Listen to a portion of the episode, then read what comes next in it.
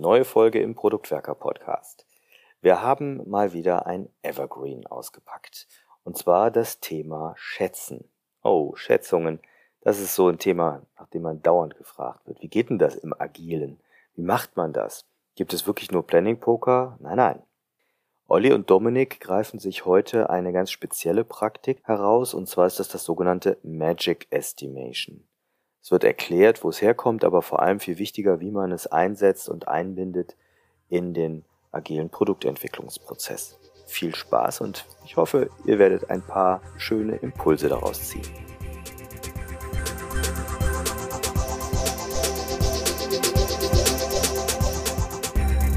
Heute haben wir ein magisches Thema mitgebracht und eure beiden Zauberlehrlinge sind der Olli und der Dominik. Hi Dominik. Hallo Olli. Dominik, über was unterhalten wir uns heute? Über die dunkle Zauberkunst der Magic Estimation. Asian, Asian. ja, Thema ist Magic Estimation und lass uns da direkt anfangen. Was ist denn überhaupt Magic Estimation? Magic Estimation ist eine Technik, mit der ich sehr viele Product Backlog Items in sehr kurzer Zeit durchschätzen kann. Und das klingt eben auch genauso, wie es mich angedacht ist, irgendwie nach Magie, fast schon nach Voodoo, weil man sagt, so viele Stories, die ich da vielleicht durchschätze und man hört da so Zahlen, 100, 200 Stories oder allgemein Product Backlog Items in einer Stunde und ähnliches. Das ist so zumindest das Heilsversprechen, das Magic Estimation mitbringt. Und normalerweise brauchen wir für das Schätzen solcher Product Backlog Items viel, viel länger. Ich kann mich an Refinements erinnern, da haben wir drei Items diskutiert und immer weiter diskutiert. Und hinterher waren wir eigentlich auch nicht viel weiter, zumindest bezogen auf die Schätzung. Wir hatten uns zwar ausgetauscht, aber ähm, und auch ein gemeinsames Verständnis entwickelt, aber wirklich geschätzt hatten wir es auch nicht. Wo kommt denn das her, dieses Magic Estimation? Ich habe mich mal vor Ewigkeiten damit auseinandergesetzt und so die richtig die Originalquelle oder Literatur oder ähnliches habe ich so ums Verrecken nicht gefunden. Was ich aber gefunden habe, ist, dass so aus dem Jahr 2008 Lowell Lindstrom eine Methode entwickelt hatte, die sich Affinity Estimation nennt.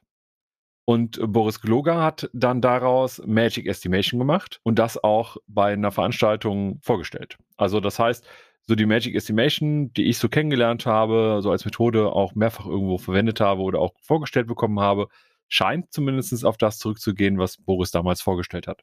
Ja, und ich kenne das auch in der ein oder anderen Variante. Um, ähm, können wir uns ja gleich auch nochmal drüber unterhalten, wie das bei dir abläuft, das Magic Estimation und was für Erfahrungen ich gemacht habe. Das ist, glaube ich, auch ganz spannend. Aber wann sollte ich Magic Estimation denn einsetzen? Es kann ja verschiedene Gründe geben, weshalb ich eine sehr große Anzahl von Backlog-Elementen irgendwie geschätzt brauche.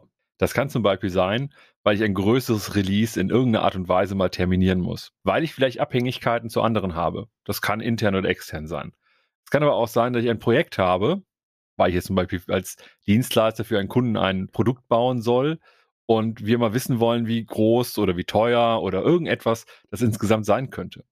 Also letztendlich, immer dann, wenn ich eine informierte Entscheidung treffen will und möchte, die aber als Information benötigt, wie lange braucht eine große Menge an Aufgaben oder wie groß könnte ein Thema insgesamt sein, auch wenn wir das schon runtergebrochen haben. Heißt das dann, dass ich das ganze Product Backlog und alle Items durchschätze? Könnte man annehmen, muss aber nicht unbedingt sein. Und zwar aus einem einfachen Grund. Die Methode legt es natürlich darauf an, dass man eine sehr große Zahl in sehr kurzer Zeit durchschätzt.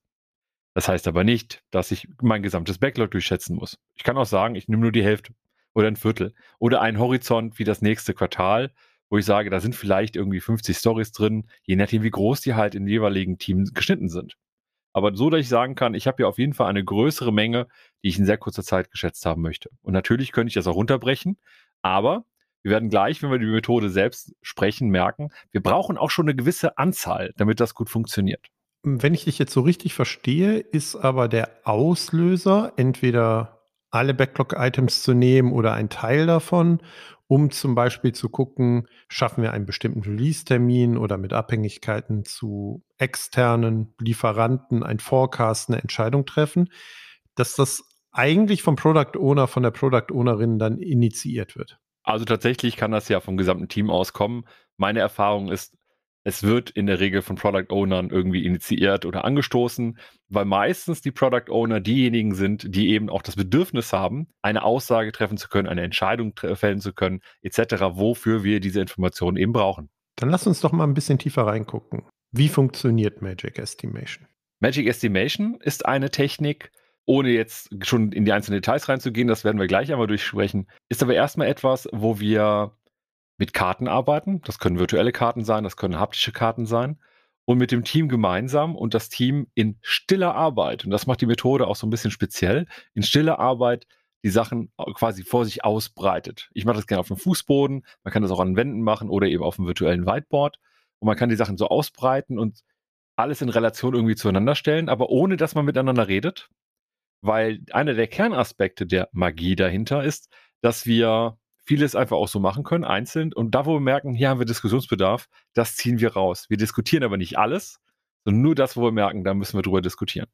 Ich glaube, das wird gleich klarer, wenn wir genauer über die einzelnen Schritte sprechen. Ja, und das ist auch so ein bisschen der Unterschied zu meiner Geschichte über das Refinement eben. Ne? Also drei Items miteinander diskutiert zu haben in einer Stunde und vielleicht immer noch keine Schätzung durch die Developer gehabt zu haben. Die Magie steckt also obwohl es Magic Estimation heißt, eher in der Art und Weise, wie wir kommunizieren oder nicht miteinander kommunizieren. Richtig? Genau. Sehr schön. Dann, wenn wir festgestellt haben, dass ich als Product Owner derjenige bin, der eine bestimmte Information möchte, eine Entscheidung treffen möchte und ich komme zu der Erkenntnis, dass mir Magic Estimation helfen könnte, wie bereite ich denn so eine, wie wollen wir sie nennen, Session, Meeting, wie bereite ich das tatsächlich vor? Also ich nenne es tatsächlich in der Regel Session. Und für die Vorbereitung sind mir so ein paar Punkte immer sehr wichtig. Erstmal muss ich verstanden haben für mich selbst, also ich brauche eine Klarheit, was brauche ich eigentlich? Also ich könnte jetzt zum Beispiel, du hast das eben angesprochen, das Product Backlog durchschätzen. Aber vielleicht habe ich da eben auch Sachen drin, die zwar wichtig sind, wo auch gesagt haben, die werden wir machen, aber die sind halt ein bisschen nach hinten geschoben, weil die zeitlich noch nicht so kritisch sind. Und dann sind da vielleicht auch sehr viele Themen drin, die dabei sind. Der eine oder andere hat vielleicht auch ein Backlog, das fast voll ist. Erstmal klar sein, was will ich schätzen. Das zweite, ich brauche einen Raum.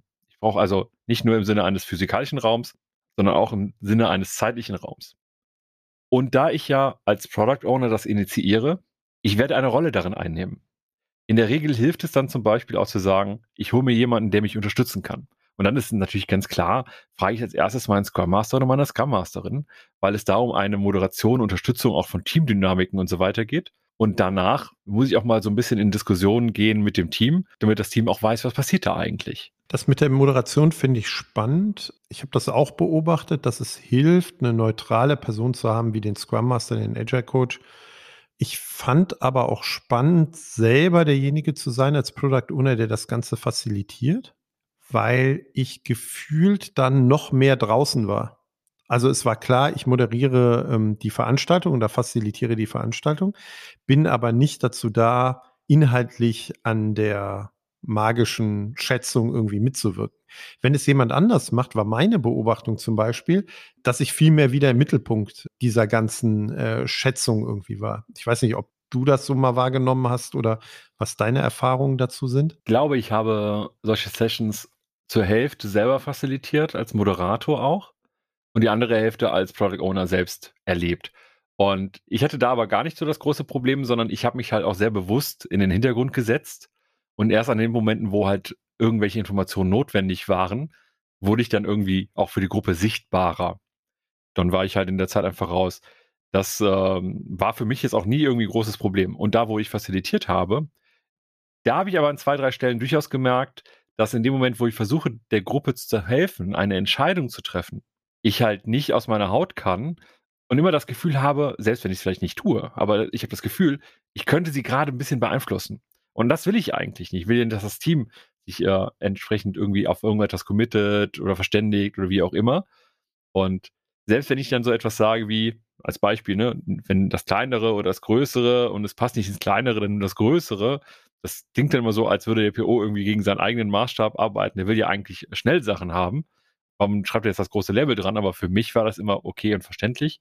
Aber auch das kann sich seltsam anfühlen. Das heißt aber auch, dass ich als Product Owner, ich möchte das hier nur nochmal rausstellen, nicht an der Schätzung der Product Backlog Items beteiligt bin, das heißt da nicht aktiv irgendwie mitschätze, ne? So wie es sonst halt auch ist. Genau. Die Gruppe, die die Schätzung nachher durchführt, die also alle Elemente, die wir haben, irgendwie bewerten wird, sollten diejenigen sein, die das Ganze auch hinterher umsetzen. Das heißt aber auch, das sollte, wenn wir ein gemischtes Team haben mit verschiedenen Disziplinen, Erfahrungen und Profilen, dann sollen die trotzdem alle mitmachen. Sehr gut. Was mache ich noch oder wie bereite ich noch einen Magic Estimation Session vor? Es kann sehr schwer sein, wenn man ein Team hat und dem einfach, ich sag mal, 200 Product Backlog Items vorwirft und sagt, hier sortiert die mal.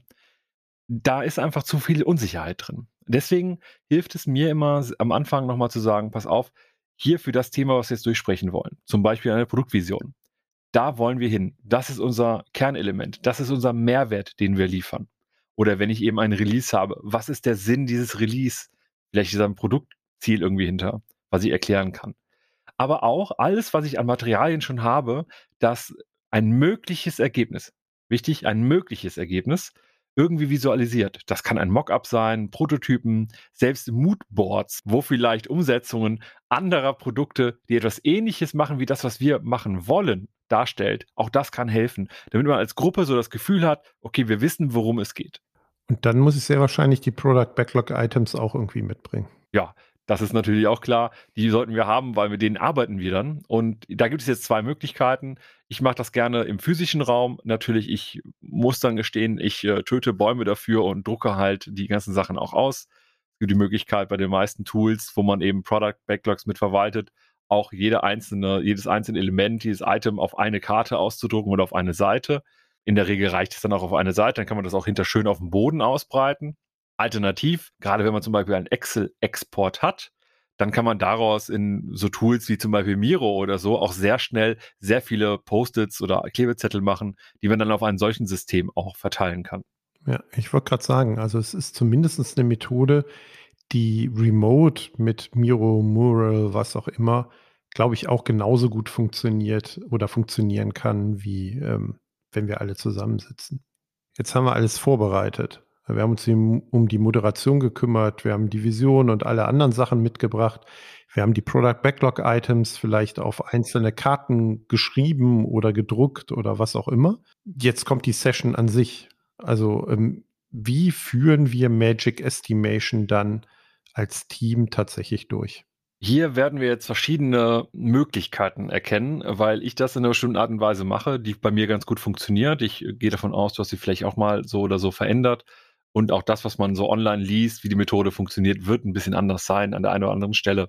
Grundsätzlich mag ich es gerne, dass wir rein vom Prozedere, wir haben einen Stapel mit Karten und da sind die ganzen User Stories drauf. Und jetzt ist meine Ansage, jeder der Reihe nach aus dem Team, der erste nimmt sich eine Karte, liest die einmal laut vor, damit alle wissen, was, worum geht es da und legt die vor sich oder dahin, wo eben gesammelt wird.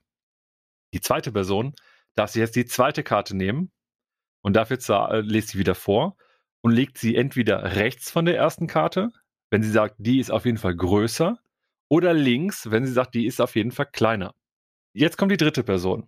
Die dritte Person hat es zum allerersten Mal die Möglichkeit, entweder zu sagen, sie nimmt die nächstes, nächstes Element und sagt, ich lege das jetzt dahin, wo es irgendwie am besten passt, kann es auch zwischen die beiden bisherigen äh, Karten legen, oder sagt, nee, ich nehme keine neue, die eine, die jetzt links liegt, die muss eigentlich nach rechts und legt die um. Das heißt, ab dem Moment haben alle Teammitglieder immer die Möglichkeit, entweder eine neue Karte irgendwo in, in dieses gefächerte Sammelsurium reinzulegen, da wo sie halt hinpasst, oder zu sagen, da liegt schon eine, aber die liegt da falsch, die muss ich umlegen.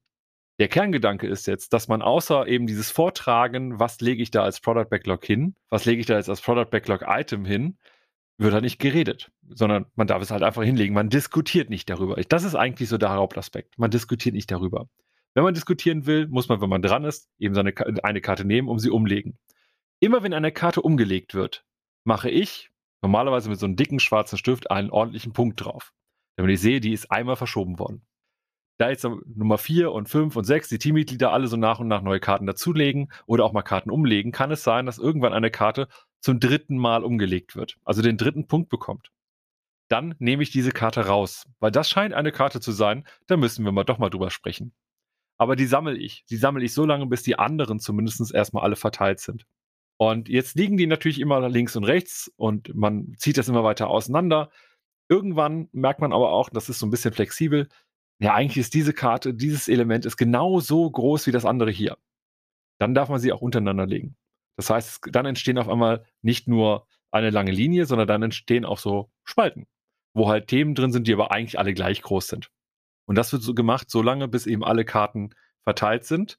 Dann sprechen wir die Karten durch, wo wir Diskussionsbedarf haben und einigen uns möglichst schnell irgendwie darauf, wo könnte die hinkommen und lieber ins grö in den größeren Bereich als in den kleineren und haben dann am Ende alle erstmal so da ausgelegt. Und jetzt gibt es ein paar Unterschiede. Es gibt andere, die verteilen die Karten erst komplett und erlauben nicht, dass die äh, umgelegt werden, sondern erst am Ende wird dann umgelegt und dann die rausgesucht, die diskutiert werden. Und einen zweiten Unterschied zu dem, wie du gerade erklärt hast, wie Magic Estimation bei dir in Teams, in denen du bist, abläuft, ist, dass man vorher vielleicht schon Schätzungen da stehen hat. Also sagt, das ist jetzt eine 3 und ich nehme diese eine Karte und lege sie halt zur 3.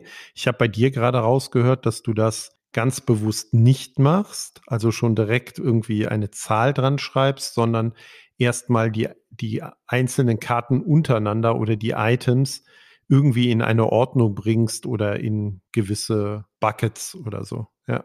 Ja, bei mir geht es meistens darum, ich will halt wissen, wie groß sind die immer relativ zueinander. Und wenn ich am Ende alle Karten da liegen habe, dann hole ich auch meistens noch Post-its raus, wo eben die Fibonacci-Reihe drinsteht, weil ich gerne mit Storypoints arbeite. Das kann natürlich jetzt auch was anderes sein, können auch T-Shirt-Größen sein, vollkommen egal. Aber dann mache ich die Buckets auf. Und dann lege ich die auch nochmal oben drüber und sage, so, ihr, lass uns bitte jetzt mal diese Spalten, die wir hier gerade erzeugt haben, liebes Team, versucht die mal so einzugliedern, dass er sagt, okay, das hier sind alles die Einser, das sind die Zweier, die Dreier, Fünfer, Achter, Dreizehner bis hoch 100. Ne? Also ich nehme dann gern auch äh, eher mehr Varianten rein, je nachdem auch, wie, wie breit wir gegangen sind. Und dann kann es gut sein, dass sie auch sagen, nee, die ersten zwei Spalten, die ganz links liegen, sind eigentlich beides eine Eins. Die sind alle, die sind nur minimal kleine, die ganz links sind, die sind ganz minimal. Die packen wir alle zu eins. Das ist auch für uns immer noch fein. Ich mache das tatsächlich auch so, dass ich die Fibonacci-Zahlen oder was auch immer eher später auspacke, weil mein Gefühl ist, dass ähm, wenn ich so eine Karte nehme mit einem Backlog-Item, es dann vorlese und drüber nachdenke, viel zu sehr schon äh, in einer Art Bewertung bin, wie groß ist das Ding an sich und nicht, was du gerade gesagt hast, wie ist es relativ zu anderen äh, Items, die da liegen. Und ich glaube, wenn man das so ähm, als zweistufigen äh, Prozess macht, wie du gerade beschrieben hast, dass man zu wesentlich besseren und auch viel schnelleren Ergebnissen tatsächlich kommen kann. Jo, jetzt haben wir die rausgenommen, die scheinbar Diskussionen äh, erfordern. Also die Karten rausgenommen, die scheinbar Diskussionen erfordern. Was machst du denn dann mit denen, wenn alle anderen verteilt sind? Die werden erstmal in der Gruppe besprochen, weil da müssen wir jetzt wirklich drüber reden. Ich habe alles andere da liegen. Alles fein. Aber die meistens sind irgendwie so, keine Ahnung, fünf, sechs, sieben Stück. Ne, auf irgendwie 100 maximal. Äh, und über die müssen wir jetzt ein bisschen so weit erklären und fragen, okay, was würde sie größer machen, was würde sie kleiner machen? Und jetzt kann es auch sein, dass ich gerade als Product Owner überhaupt erst ins Boot komme, weil ich mich jetzt entscheiden kann, was ist denn überhaupt relevant für den Markt? Was brauche ich für unsere Nutzer und Nutzerinnen? Ist es eher das Größere oder eher das Kleinere oder weiß ich selber noch nicht? Und da kann man auch ganz oft sagen, wenn man halt so einen, so einen Diskurs hat innerhalb einer Gruppe, will ich eher etwas Kleineres haben oder eher was Größeres haben. Ich bin halt eher immer für die größeren Themen und sage, okay, wir packen es in die größere Schublade, weil es in die kleine ja gar nicht reinpasst. Und dann haben wir da im Zweifelsfall ein bisschen Puffer gerade wenn ich ja nochmal darauf zuschaue, warum mache ich den ganzen Spaß, meistens um zeitlich, längenmäßig, größenmäßig irgendeine informierte Entscheidung treffen zu können, dann will ich lieber auf Nummer sicher gehen können, als eben nicht. Okay, dann habe ich jetzt alle meine Product Backlog Items jeweils auf einzelnen Karteikarten, wenn wir es physisch machen, und habe sie einsortiert und damit auch eine Schätzung, was wir glauben, wie komplex die Umsetzung dieser Items ist. Was mache ich jetzt damit? als Product Owner? Am liebsten ist es mir, wenn ich das bei mir durchführe. Ich habe ja irgendwelche Systeme, meistens Jira oder Trello oder irgendwas ähnliches, Team Foundation Server, whatever, indem ich ja meine ganzen Product Backlog Items irgendwie sammle und auch verwalte.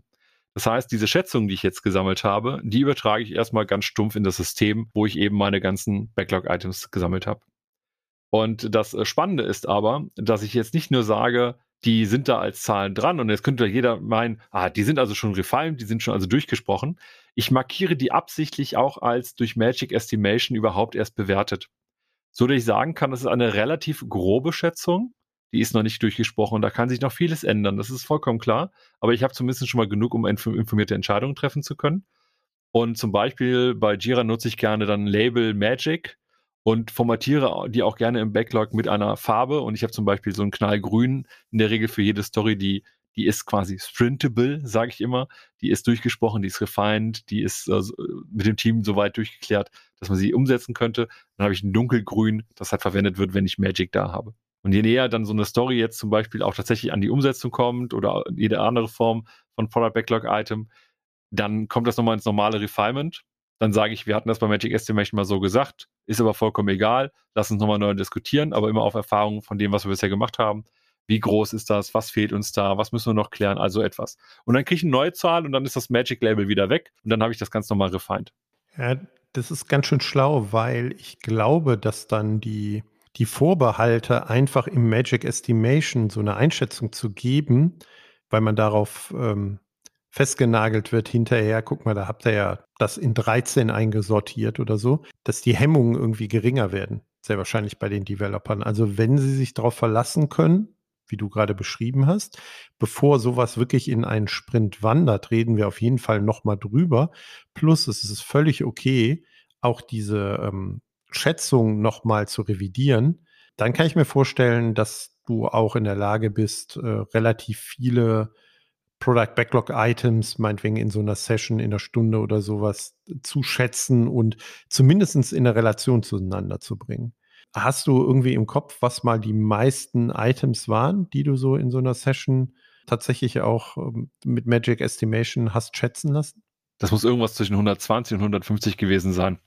Also da ging es auch tatsächlich um ein größeres größeres Produkt im Sinne eines Austauschs von etwas Bestehenden durch ein neues, weil das äh, Bestandsprodukt überhaupt nicht mehr gut funktionierte.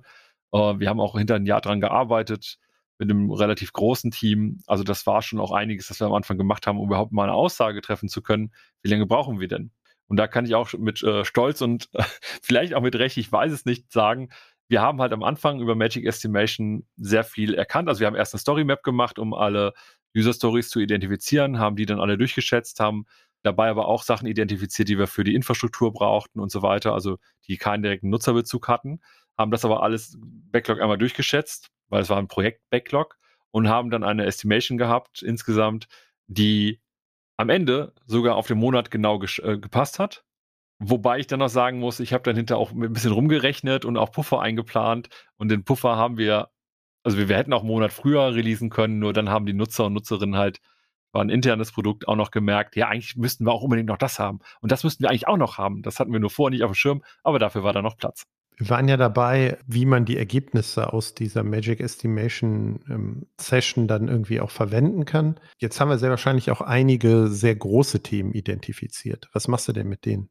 Gerade wenn ich ja auch sage, wenn etwas ins Kleine oder ins Große gehören könnte, weil vielleicht auch Unsicherheiten da drin sind, wie geht das? Und mein Lieblingsbeispiel dafür ist, stellt mir vor, irgendwann irgendwie Google Maps oder Bing Maps und will das in ein Produkt integrieren und hat damit aber noch nie gearbeitet, sowohl als Product Owner als auch als Team nicht. Dann ist da eine große Unsicherheit. Dann gehört das in das Große, in die große Schublade.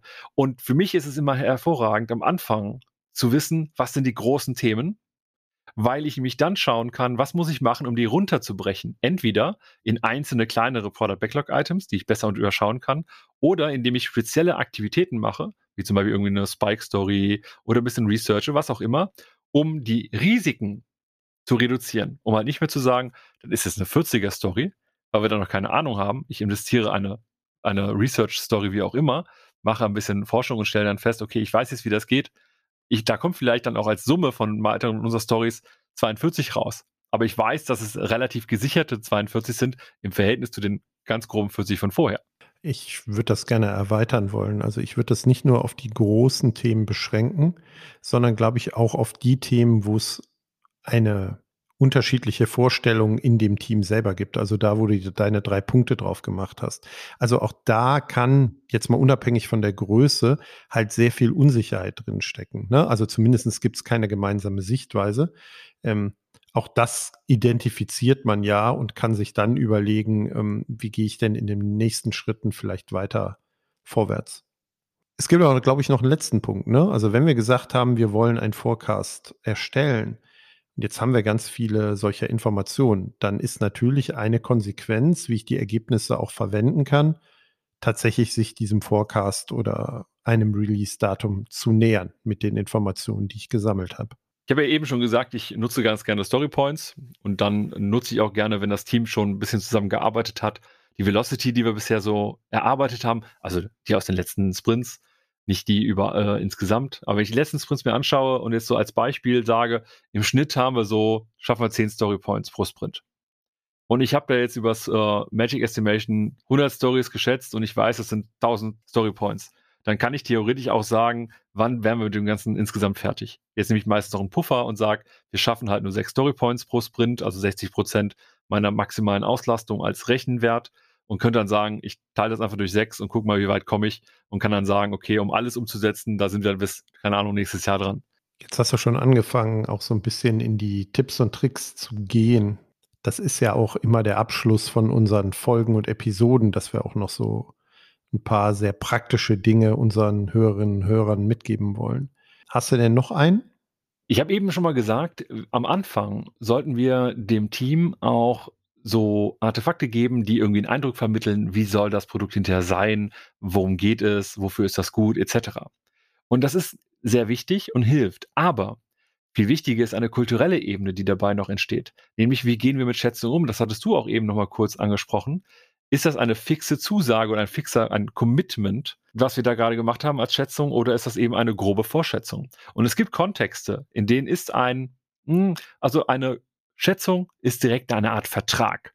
Wenn du sagst, das dauert fünf Wochen, dann musst du in fünf Wochen auch liefern. Es darf nicht sechs Wochen dauern. Und das in so einem Kontext funktioniert das nicht gut, weil dann natürlich beim Team, aber eigentlich auch bei mir als Product Owner keine Motivation da ist, mal eine grobe Schätzung rauszuhauen, weil die direkt gegen mich verwendet wird. Das heißt, ich würde das nur noch einsetzen in Kontexten, wo ich das Gefühl habe, ich kann das machen, ohne dass eine Schätzung direkt ein Vertrag ist, sondern es dient eben als Information erst einmal der Orientierung. Hast du noch einen Tipp?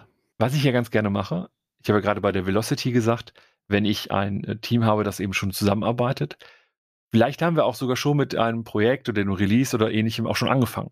Ein oder zwei Sprints daran gearbeitet. Dann nehme ich, obwohl wir sie schon umgesetzt haben, die Product Backlog Items, die umgesetzt worden sind, nochmal mit in die Magic Estimation. Weil das sind so, so Ankerpunkte, die das Team gut nutzen kann, in der Form von, die haben wir schon umgesetzt, wir haben schon ein Gefühl, wie groß sind die Themen. Und ich kann halt auch immer sagen, ich habe hier ein neues Backlog-Item. Ist das jetzt so groß wie eher das eine, was wir schon gemacht haben, so groß wie das andere, was wir schon gemacht haben und so weiter. Ich habe also innerhalb dieser großen Menge an noch nicht bekannter Backlog-Items ein paar Fixpunkte, die ich schon gut kenne, weil schon umgesetzt. Aber das ist ja auch grundsätzlich, glaube ich, so die Herangehensweise, wenn ich Storypoint-Schätzungen mache, dass ich so eine Referenzstory habe, wo ich die anderen auch wieder relativ dazu schätze. Deswegen auch mit den Fibonacci-Zahlen. Ne? Es ist einfacher zu sagen, das ist größer oder im Verhältnis so und so viel größer als das Absolute zu schätzen. Ich glaube, das Beispiel ist immer hm, wenn ich schätzen soll, wie hoch ist denn dieses Haus und soll das in Metern angeben, ist das halt schwieriger, als wenn ich sagen soll, naja, das Haus daneben, das ist nur zwei Drittel so hoch. Ne? Also weil ich in den Relationen es viel besser bewerten kann. Daraus folgt dann aber ja eigentlich auch, dass ich über meine Referenz-Stories nochmal neu nachdenken kann, oder? Absolut. Weil es kann nämlich sein, dass wenn man mit Referenzstories arbeitet. Und ich kenne sogar Teams, die gar keine Referenzstory haben, sondern einfach anfangen, irgendwie umzuschätzen und erarbeiten sich sozusagen ihre Referenzen. Dann kann man aber vielleicht auch mal feststellen, dass man Einser, Zweier oder Dreier Stories nie hat. Dass die einfach nie auftauchen. Weil so klein sind die Sachen nicht. Aber das ist dann irgendwie Quatsch. Man nimmt sich so ein bisschen auch diese Differenzierung der Größen. Und da hilft so äh, Magic Estimation auch nochmal eine Neujustierung von Storypoint-Schätzungen hervorzurufen indem man als Gruppe auch nochmal sagt, wir hängen das jetzt alle übereinander, dann ist nur die Velocity, die man sich bisher erarbeitet hat, so nicht mehr unbedingt tragbar, weil die natürlich auf einem anderen Zahlensystem arbeitet. Storypoints haben sich dann verändert.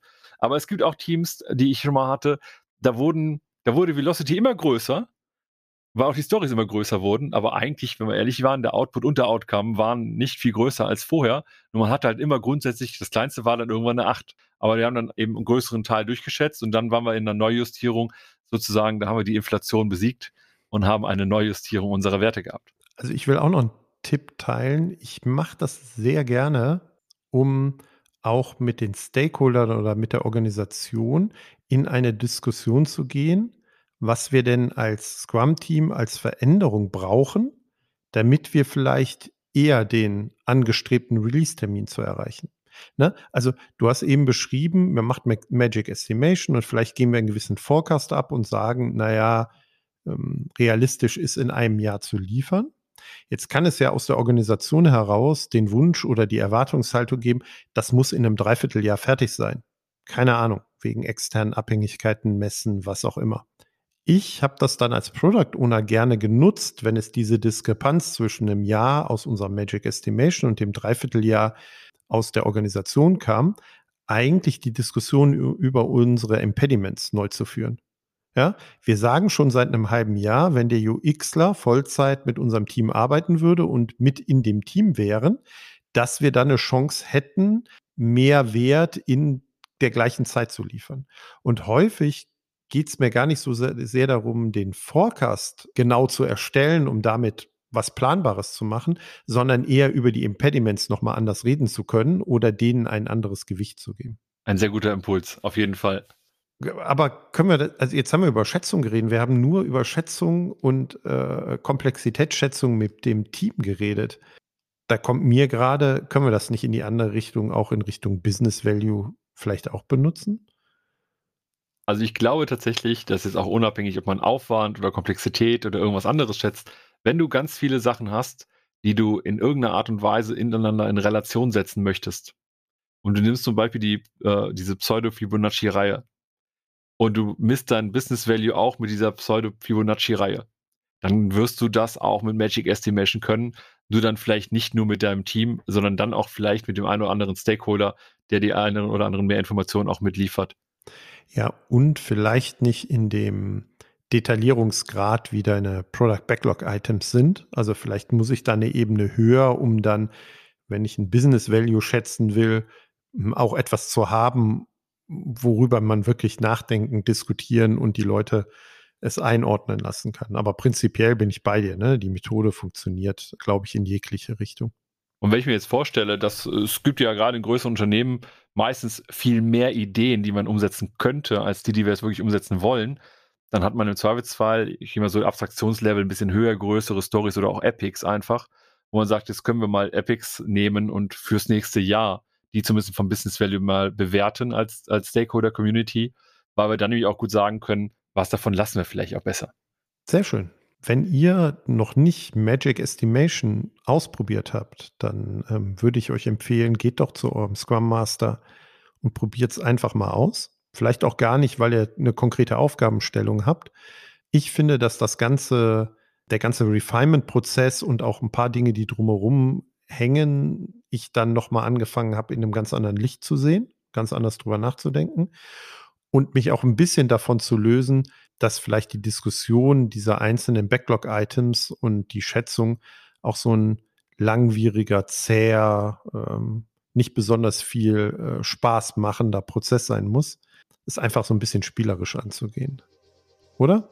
Wir motivieren jetzt einfach mal alle, Dominik. Absolut. Machen. einfach mal machen.